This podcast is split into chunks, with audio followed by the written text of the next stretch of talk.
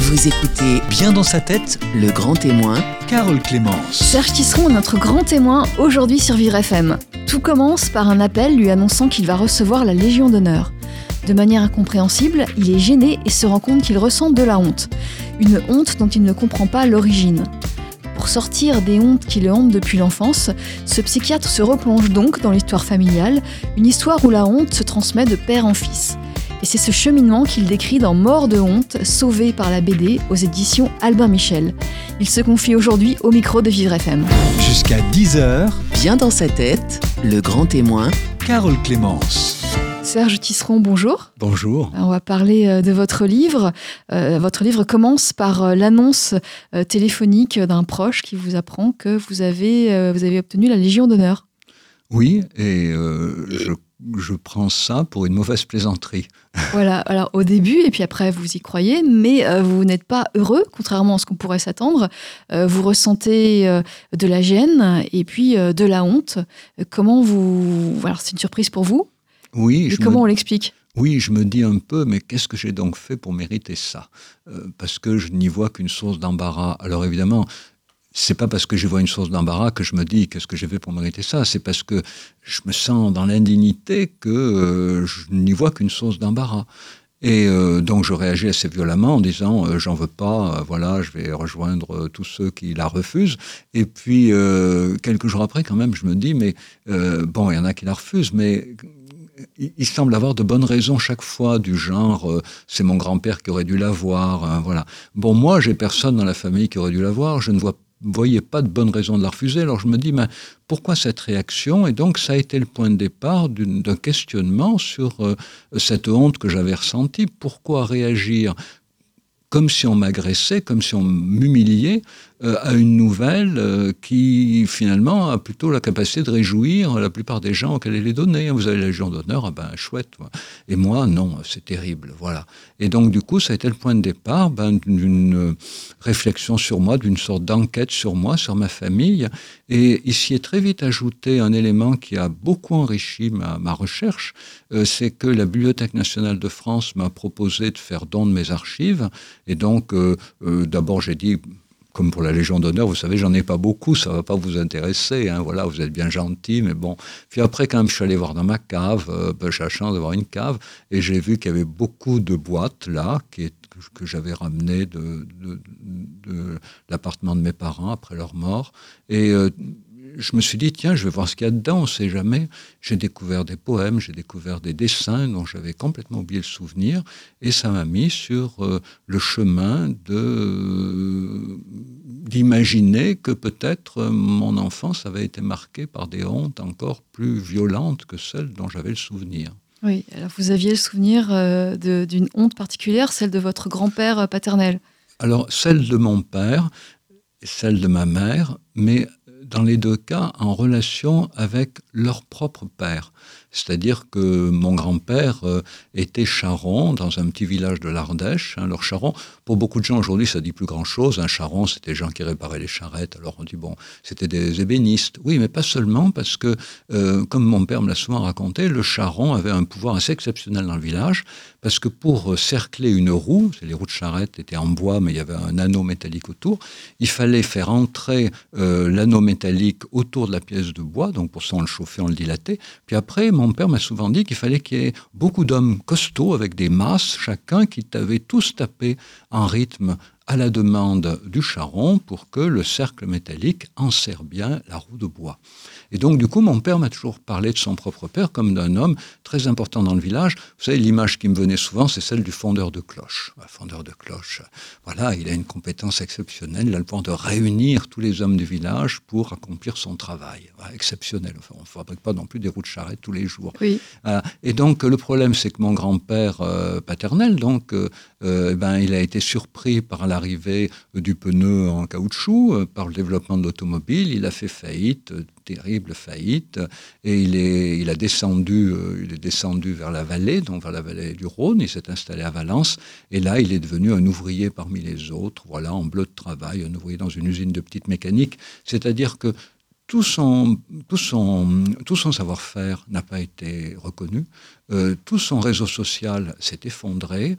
Euh, il s'est effondré aux yeux de sa famille parce qu'il arrivait à peine à la nourrir. Mon père a été obligé de prendre sa place, de travailler très tôt pour nourrir Il sa famille.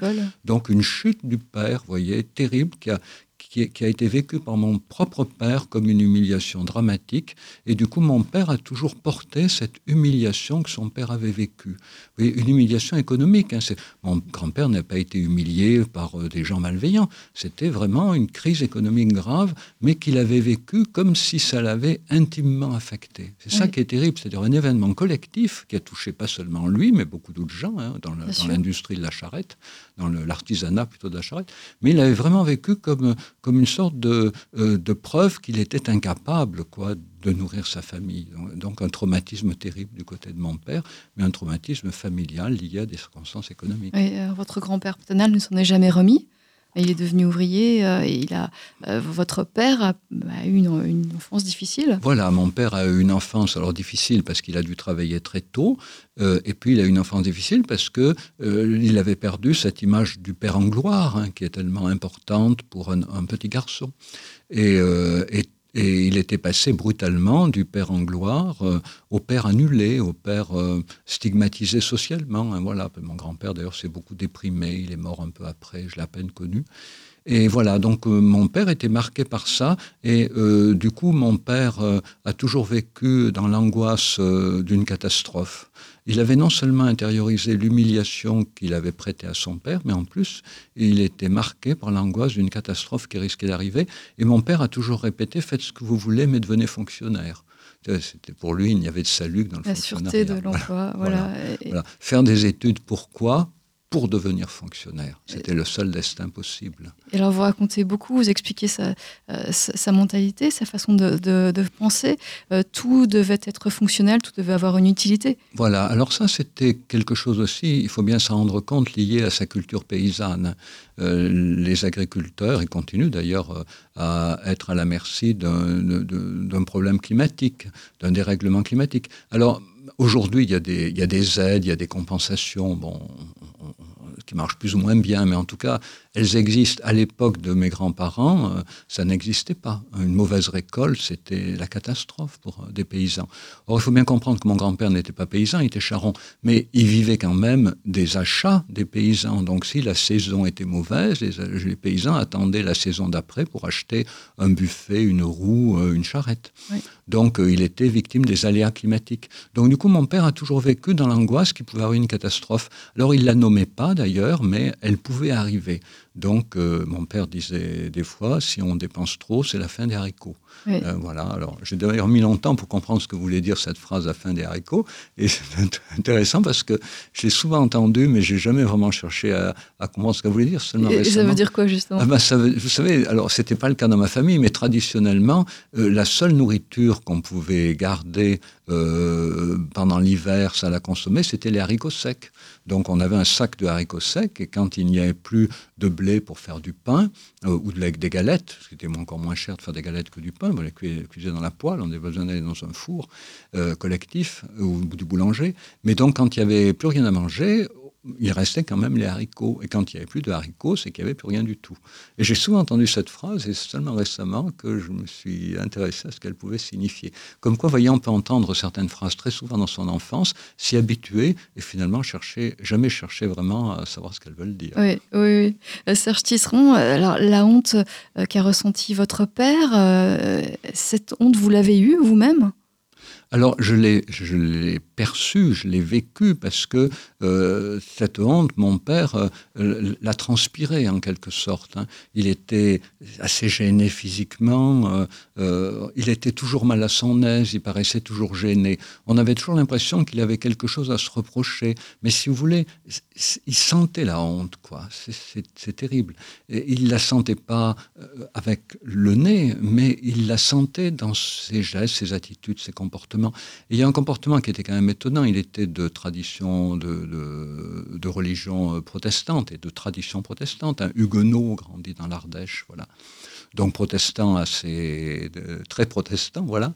Et, euh, et, et- comme il avait quand même une honte euh, dont il ne connaissait pas probablement lui-même bien l'origine, parce que probablement il n'avait pas pris le recul suffisant par rapport à la faille de son propre père, eh bien, cette honte, il la traduisait par le fait qu'il fallait que nous vivions cachés. Il ne fallait pas que, disait-il, on nous voit.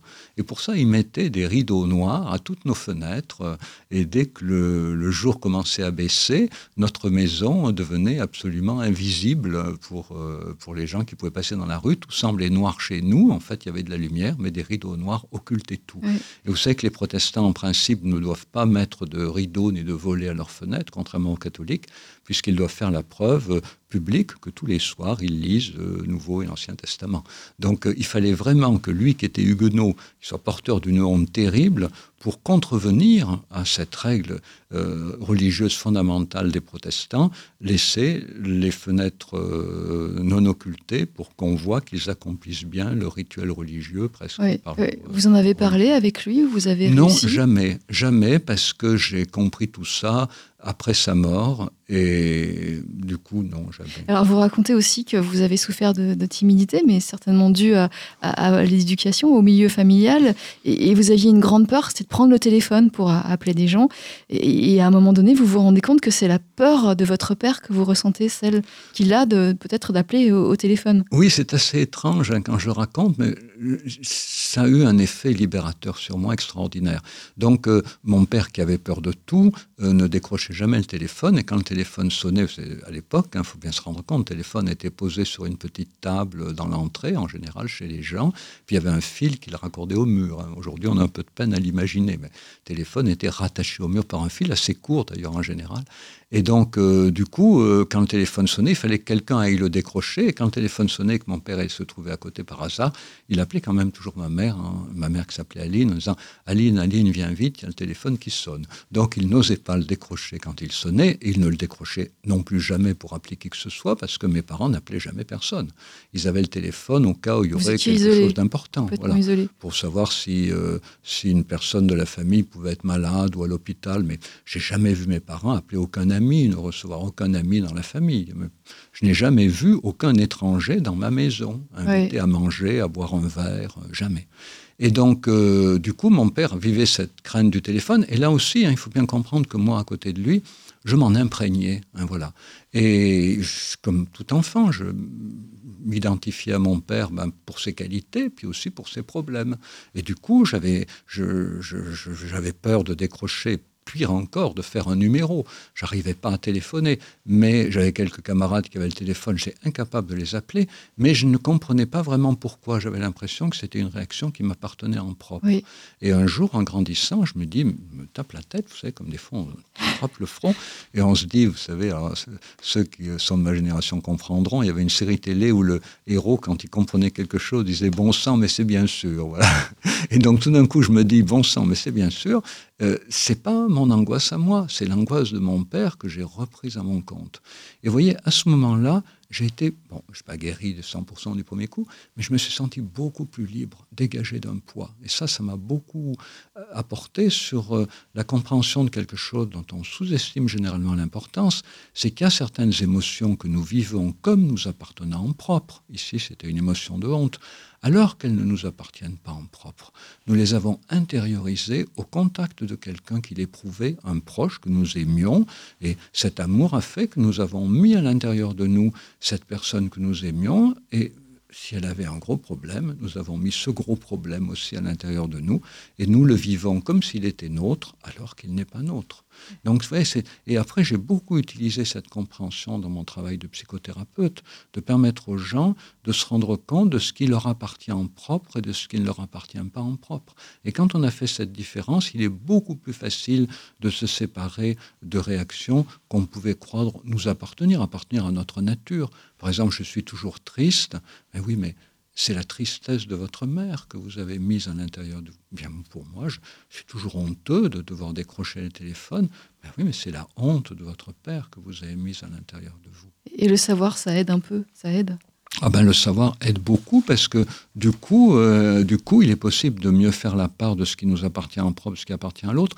Et c'est un élément très important quand on veut prendre du recul par rapport à des émotions déplaisantes, ça peut être la honte, ça peut être la colère, c'est de les rapporter à une cause, de les rapporter à ce qui les a enclenchés. Parfois, c'est une cause personnelle. On a vécu une humiliation grave, par exemple, elle est, elle est réactivée à chaque fois qu'on craint d'être humilié.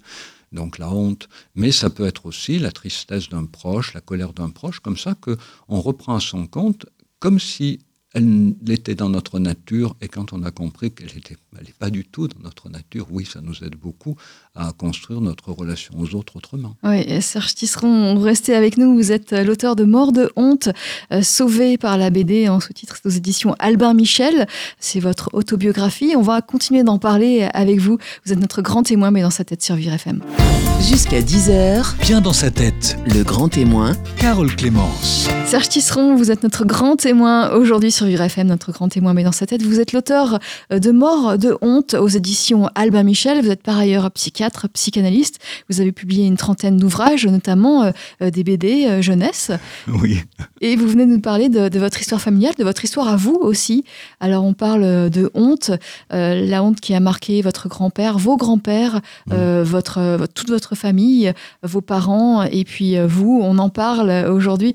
Euh, alors j'ai relevé dans votre livre, vous parlez, vous dénombrez sept, sept hontes euh, que vous avez pu ressentir ou que vous pouvez ressentir toujours, je ne sais pas, la honte de proximité, d'imagination, de solidarité, de contagion, d'expiation, euh, de comportement, la honte de se savoir honteux. oui. C'est énorme. Oui, alors euh, ça ne rajoute pas des raisons d'avoir honte. hein. Simplement, euh, je pars de l'idée que quand quelqu'un a honte, très souvent, sa réaction première, c'est de se dire j'ai dû faire un truc abominable. C'est ça l'arrière-fond. quoi. J'ai honte, j'ai honte. Alors, si on ne sait pas de quoi on a honte, on arrive très vite à trouver une raison, hein, même si c'est une raison anodine. D'ailleurs, c'est des fois quand on l'a dit à quelqu'un, les gens rigolent. Ils disent mais euh, non, il n'y a pas de raison d'avoir honte de ça. Hein, Mais on cherche une cause à sa honte. Et donc, le problème, c'est que souvent, on a honte sans trop savoir pourquoi.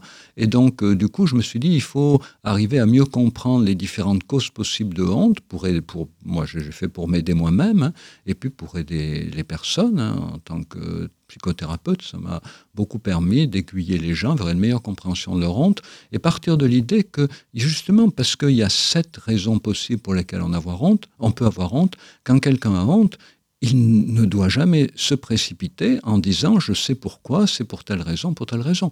Parce qu'en plus, ces raisons peuvent se combiner. On peut avoir honte pour des raisons personnelles un petit peu, et puis pour des raisons familiales beaucoup, et puis avoir tendance à rapporter à la raison personnelle toute la honte, alors qu'en fait, une grande part est liée à des raisons familiales. Voilà. Donc, euh, euh, c'est c'est pas une manière d'aggraver la honte, c'est au contraire une manière de permettre aux gens de prendre plus de distance par rapport à ce qu'ils éprouvent, en cernant mieux les causes personnelles euh, et puis les causes familiales ou les causes groupales. Par exemple, vous vous êtes toujours senti euh, indigne de certains, certains honneurs, comme recevoir la Légion d'honneur, euh, mais, vous l'interprétez comme la, honte que, ressentaient vos, parents euh, due aux, faillites familiales de- des- des grands-parents? Oui, ça c'était une honte de proximité, hein, c'est-à-dire euh, dans la proximité avec mon père, j'avais intériorisé sa honte, mais je crois qu'il y avait aussi un petit peu de honte d'imagination. La honte d'imagination, c'est le fait euh, d'imaginer que quelqu'un a fait des choses horribles parce qu'il y a des moments de sa vie dont il ne peut pas nous parler. Or, mon père ne parlait jamais de son enfance, de la faillite de son père, mais bon, euh, c'était pas... sa, sa période de, résistance J'y viens, j'y viens, mais c'était justement pas ce qui me préoccupait. Ce qui me préoccupait plus, c'est qu'il ne parlait jamais de sa période de résistance. Il, avait été maquisard dans le Vercors, hein, et euh, chaque année, nous faisions un petit pèlerinage à la grotte de la Luire, euh, cet hôpital euh, dans lequel le- tous les soignants et les malades ont été exécutés par les Allemands. Et mon père gardait le silence, et j'avais de- l'impression que s'il n'arrivait pas à parler de ce qu'il avait vécu, c'est qu'il avait dû faire des choses inavouables. Oui. Vous savez, quand on est enfant, on lit des bandes dessinées. Alors, je lisais des bandes dessinées euh, euh, de Buck Danny, par exemple, ou des bandes dessinées de, de cow-boys et d'indiens. Là, il y a toujours euh, des, des, des héros qui égorgent des sentinelles la nuit. il y a toujours des, des actions d'éclat, voilà, où on, on tue tout le monde à la mitraillette, voilà. Et donc, je me disais, ben, si mon père parle pas de ce son épisode du Vercors, ça doit être qu'il y a fait des choses abominables. Je prenais son silence pour la preuve qu'il avait qu'il aurait accompli des actes innommables. En fait, non, il, a, il, a, il a réussi à sauver sa peau quand les planeurs allemands ont débarqué sur le Vercors et ont pratiquement tué la plupart des maquisards. Il était sur et le comme Vercors? il était d'origine euh, paysanne, euh, il connaissait les chemins, donc il semblerait qu'il ait pu s'en tirer comme ça, d'après ce que j'ai cru comprendre. Mais bon, euh, c'est la mort de ses camarades, quoi, qui a été le gros traumatisme pour lui. Mais le jour de son enterrement, je l'ai mieux compris, puisqu'il y avait donc une délégation des anciens combattants, alors qu'il ne m'avait jamais parlé du Vercors. J'ai quand même découvert qu'il euh, ne devait rien avoir à se reprocher, bien au contraire. Mais c'était de la honte d'imagination. Et ça, vous savez, c'est très fréquent parce que dans les guerres, euh, il y a toujours euh, des. Les, gens vivent des épisodes affreux, de terreur, de deuil, euh, peur de mourir, voir les autres mourir autour de soi. Et très souvent, les gens qui ont vécu des guerres, ben, c'est normal, ils ont de la peine à en parler. Et du coup, très souvent, leurs enfants peuvent avoir l'impression, ben, comme moi quand j'étais enfant, que si ses parents n'osent pas en parler, c'est qu'ils auraient fait des choses innommables. Donc, euh, donc voyez. Euh, et, et, votre père, il n'avait pas honte justement de cette période de résistance Non, ben non, je crois qu'il en était plutôt fier, mais, euh, mais le fait qu'il qu garde le silence euh, faisait que moi, enfant, j'imaginais que ça avait été parce qu'il aurait eu des choses à cacher. Oui. Alors, il y a d'autres hontes, euh, la contagion, l'expiation Oui, la honte de contagion, c'est assez simple. Hein. On peut tous la vivre ben, dans le métro, dans la rue, quand on voit quelqu'un d'humilié. Eh ben, on, perçoit cette humiliation, pour une part, on la reprend à son compte, hein, euh, par proximité, hein, voilà, mais pas avec quelqu'un qu'on connaît. La honte de proximité, c'est vraiment quelqu'un qu'on côtoie tous les jours. La honte de contagion, c'est, on peut, on peut, si quelqu'un euh, euh, a le virus de la grippe, euh, il éternue à côté de vous, vous pouvez l'attraper, même si c'est pas quelqu'un que vous connaissez. Donc, la honte de contagion, elle concerne pas forcément des proches avec lesquels on a une relation de familiarité. Elle peut concerner des inconnus. C'est le fait que face à quelqu'un qui est humilié, on ne peut pas s'empêcher de percevoir cette humiliation comme si elle nous affectait vraiment.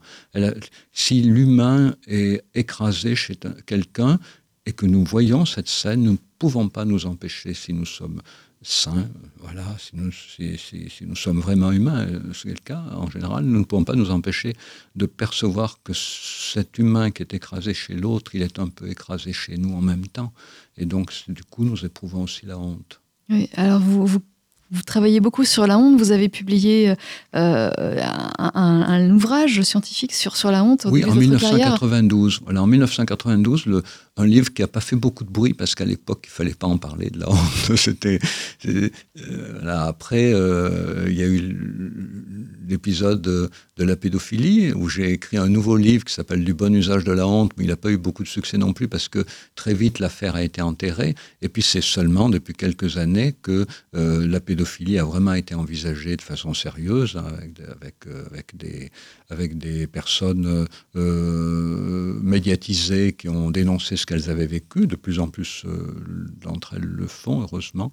Et puis euh, le mouvement euh, MeToo, hein, voilà, balance ton porc, dont on peut passer ce qu'on veut, mais quand même qui a, a, un aspect extrêmement positif, à mon sens, hein, sur la, la possibilité qui est ouverte aujourd'hui pour chacun de penser à ce qu'il a vécu en sachant que ça ne lui est pas propre. Et si ça ne lui est pas propre, si d'autres l'ont vécu, il est, il est, possible à ce moment-là de transformer ce qui était jusque-là une honte personnelle en une cause collective. Et ça, c'est vraiment très, très structurant. Oui, donc c'est une bonne chose de se rendre compte oui. que d'autres ont subi la même chose que nous. Même si on oui. en a honte, ça enlève un peu de cette honte. Ben, si vous voulez, dans la, dans la honte, ce qui est important, c'est que vous vous sentez exclu du genre humain. Vous savez, un enfant qui est violé, qui est maltraité, il a tendance à se dire ça n'arrive qu'à moi.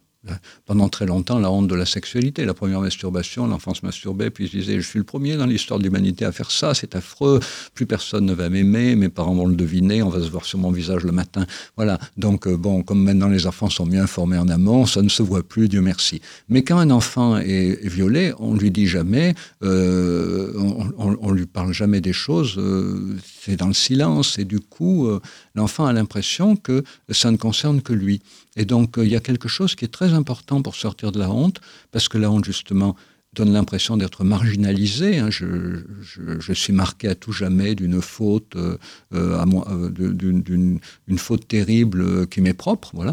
Et eh ben l'idée c'est que si on peut, comme on dit, se, se, réaffilier à un groupe, hein, c'est-à-dire se rattacher à un groupe, et eh ben ça permet de se sortir de la honte. Or se rattacher au groupe de tous ceux qui ont été violés, de tous ceux qui ont été maltraités, c'est une c'est indispensable pour sortir de la honte. C'est une réaffiliation. On sort de la honte qui exclut du genre humain en se réaffiliant à un groupe du genre humain. Oui. Euh, donc vous êtes, vous vous intéressez beaucoup à la honte parce que vous avez ressenti euh, des hontes depuis depuis votre enfance. Euh, alors on a parlé du père, de, la situation paternelle. On n'a pas beaucoup parlé de votre mère, votre mère qui, est particulière aussi. On vous l'expliquez dans le livre. Oui, elle tient une grande place dans mon livre. Hein, elle avait des crises de colère, des crises d'angoisse. Elle vous a mené la vie dure. Oui, elle m'a mené la vie dure, c'est vrai. Alors, euh, ma mère. Vous n'avez pas eu beaucoup d'amour pour...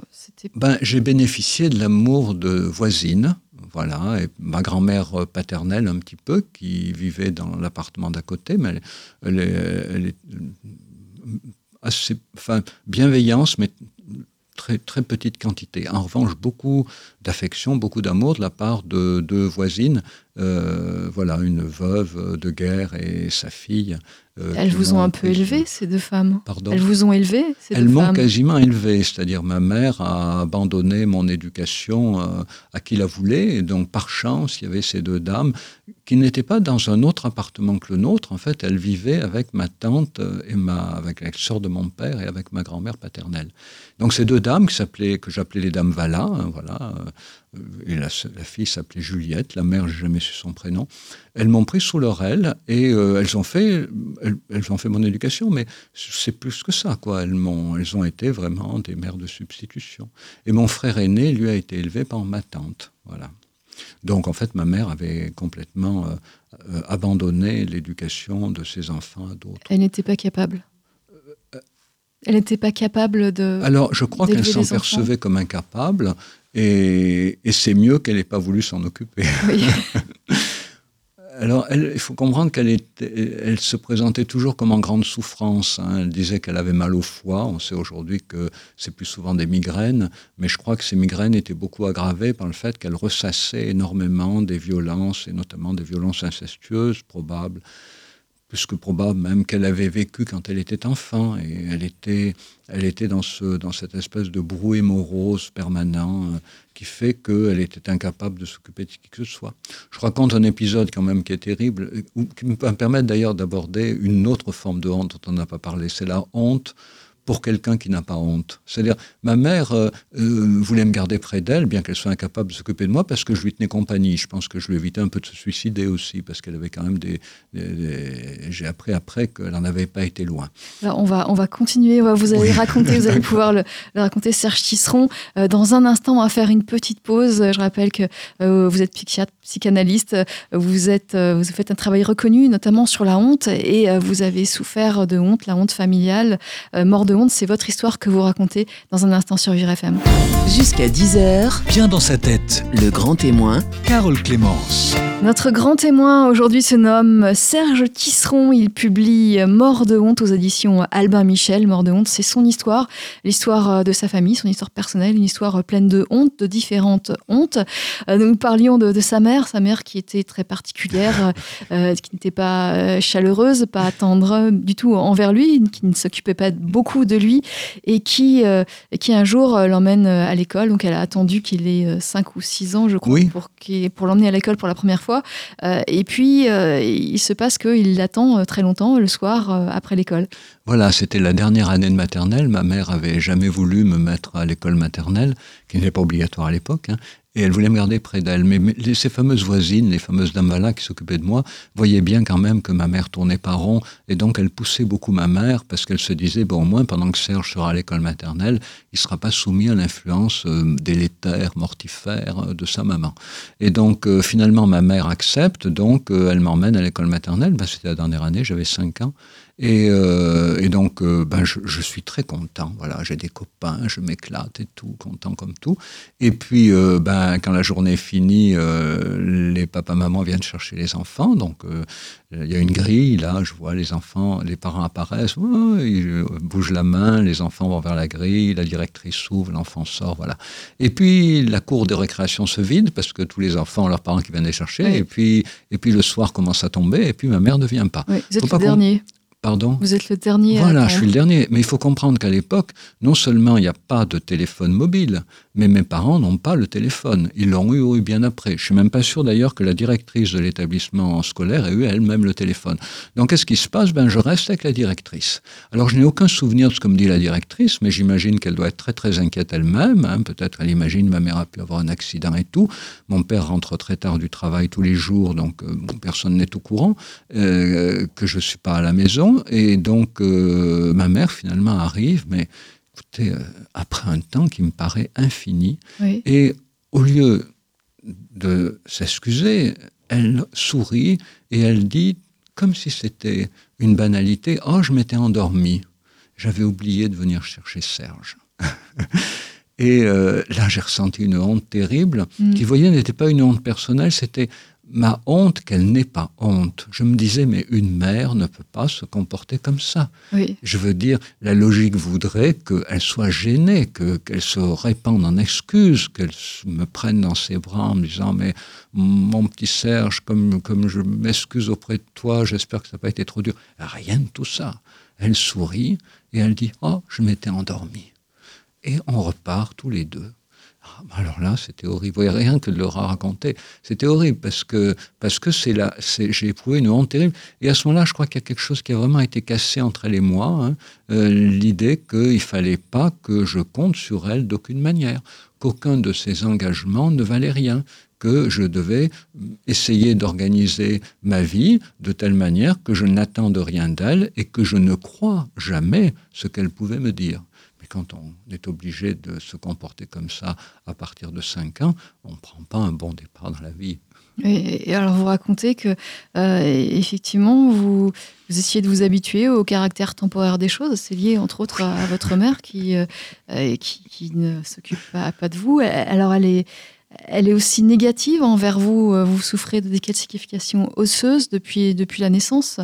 Euh, et puis un jour, vous l'entendez dire euh, euh, finalement, quand il est bien habillé, Serge, il n'est pas si moche que ça. Oui, c'est ça, oui. C'était mon premier costume euh, pour le mariage de mon frère. Et donc, c'était la. Bon, ma, donc, euh, à l'époque, il n'y avait pas de prêt-à-porter. Donc, euh, c'était assez bizarre parce qu'on était de milieu extrêmement modeste. On avait un tailleur. Alors maintenant, les gens qui ont un tailleur, des gens riches. Hein. Oui. Mais non, à l'époque, il n'y avait pas de prêt-à-porter. Donc, on avait un tailleur qui était encore plus pauvre que nous, probablement, et, et qui nous faisait des habits assez bon marché, mais pour, pour, pour gagner sa vie, voilà. Donc, du sur-mesure. Ça a complètement disparu avec le prêt-à-porter, évidemment. Et donc, euh, ce tailleur me fait un costume, et donc le mieux qu'il peut. Donc voilà, parce que comme j'avais une déviation de colonne vertébrale, il compensait avec du, avec du coton. Et alors, il vantait beaucoup son travail. J'ai mis du coton ici pour que l'épaule de Serge à droite, elles sont à la même hauteur que celle de gauche. Puis j'en ai mis ici, vous voyez, pour pas Mhm. déséquilibrer. Voilà. Donc, il se donne beaucoup de mal. Et quand il a bien fini son travail, ma mère dit, mais finalement, Serge, quand il est bien habillé, il n'est pas si moche que ça. Ouais. Donc, euh, ça aussi, voilà.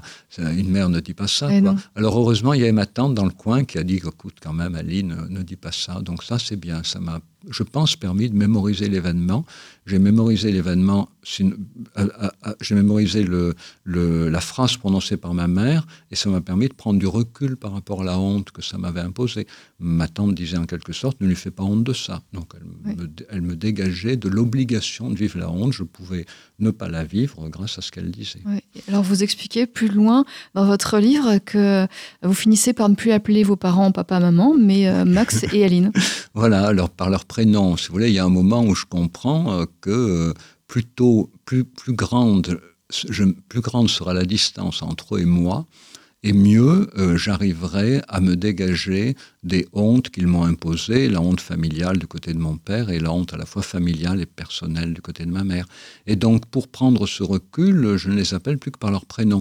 Mais en même temps, je me suis aperçu depuis dans des thérapies d'adolescents que ça ne m'est pas propre. Beaucoup d'ados commencent à appeler leurs parents par leur prénom à un certain moment.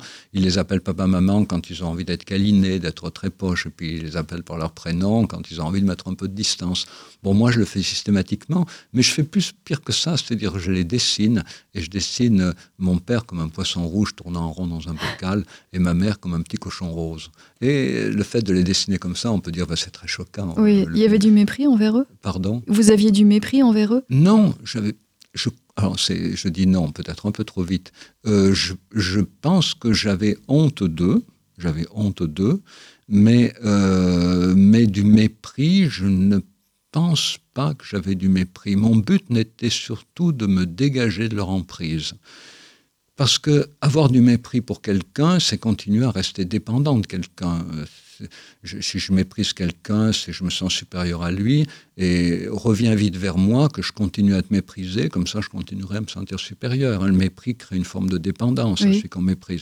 Non, ce que je voulais, c'était le plus vite possible prendre le maximum de distance par rapport à eux. Et, euh, et j'ai eu de la chance puisque j'habitais Valence. Donc à Valence, il n'y avait pas d'université. Donc euh, je suis parti à Lyon et comme ça, j'ai pu vraiment ajouter une distance physique à la distance psychologique que je cherchais à prendre. Et d'ailleurs, je dis, c'est très important ça, je le dis souvent à mes patients, je crois que on ne peut pas prendre de distance psychologique avec ses parents, avec sa famille, euh, si on n'établit pas une distance physique. La distance physique, c'est la condition de la distance psychologique. Oui. Ceux qui restent à vivre collés ne peuvent pas prendre la distance psychique suffisante pour construire leur propre vie. Ils restent toujours dépendants à leur insu de ce que leurs parents continuent à déposer régulièrement en eux sans qu'ils s'en rendent compte. Mais vous en êtes bien sortis, vous et votre frère? Oui, alors plus ou moins bien, parce que la vie n'a pas été simple quand même. Bon, euh, alors, vos parents étaient d'origine modeste, du coup, ils étaient modestes. Euh, vous, vous êtes devenu euh, psychiatre, et puis oui. votre frère, je crois qu'il est aussi devenu Professeur médecin. de mathématiques, Professeur oui, de à mathématiques. Lyon, il est décédé maintenant. Oui, alors on peut dire ça comme ça. Il faut comprendre que dans cette époque-là, l'ascenseur social marchait. Hein, je veux dire, aujourd'hui, peut-être des gens qui nous écoutent disent là, Serge Dutron, il a beaucoup de mérite dont il est issu. Alors, si je faisais cette ascension aujourd'hui, j'en aurais encore beaucoup plus. À l'époque, l'ascenseur social marchait. C'est-à-dire que euh, d'abord, il y avait une dévaluation permanente, ce qui fait que mes parents qui s'étaient beaucoup endettés pour leur appartement, euh, en pensant qu'ils ne pourraient jamais payer d'études à leurs enfants du fait de la dévaluation, euh, leur crédit s'est affondu. Et donc, du coup, ils ont pu payer un peu des études à leurs enfants. Mon frère a pu très vite passer un concours qui lui a permis d'être un enseignant payé, les IPES. Et euh, du coup, ben, moi, j'ai pu bénéficier aussi d'une année d'hypocagne hein, au, lycée du Parc où euh, mon père payait quasiment rien. Voilà, donc euh, il y a eu, de, de, y a eu des, une situation, il y a eu un ensemble de conjonctures euh, sociales, euh, économiques qui fait qu'à l'époque, il était plus facile à des gens de milieu modeste de s'élever, semble-t-il, qu'aujourd'hui. Donc j'en ai bénéficié. Oui. Alors, on, va, on arrive bientôt à la fin de l'émission. Il nous reste quelques minutes. Euh, les hontes dont vous nous avez parlé, que, dont vous avez souffert, est-ce que vous, vous en souffrez toujours aujourd'hui? Alors, euh, j'ai toujours des moments un peu bizarres où je me sens très facilement menacé. C'est bon, ça peut être bizarre. Par exemple, je propose un manuscrit à un éditeur. Au bout d'une semaine, il m'a pas répondu. Je me dis ça y est, le manuscrit vaut rien. Euh, L'éditeur doit me prendre pour pour pour un imbécile d'avoir écrit des choses pareilles. Si vous voulez, et bon, après, je téléphone à l'éditeur, puis je m'aperçois simplement qu'il était très occupé. Oh, soulagement. C'est-à-dire que on pourrait dire parce que je me fais peur, mais c'est même pas que je me fais peur, c'est que je continue spontanément à, vivre une situation de rejet.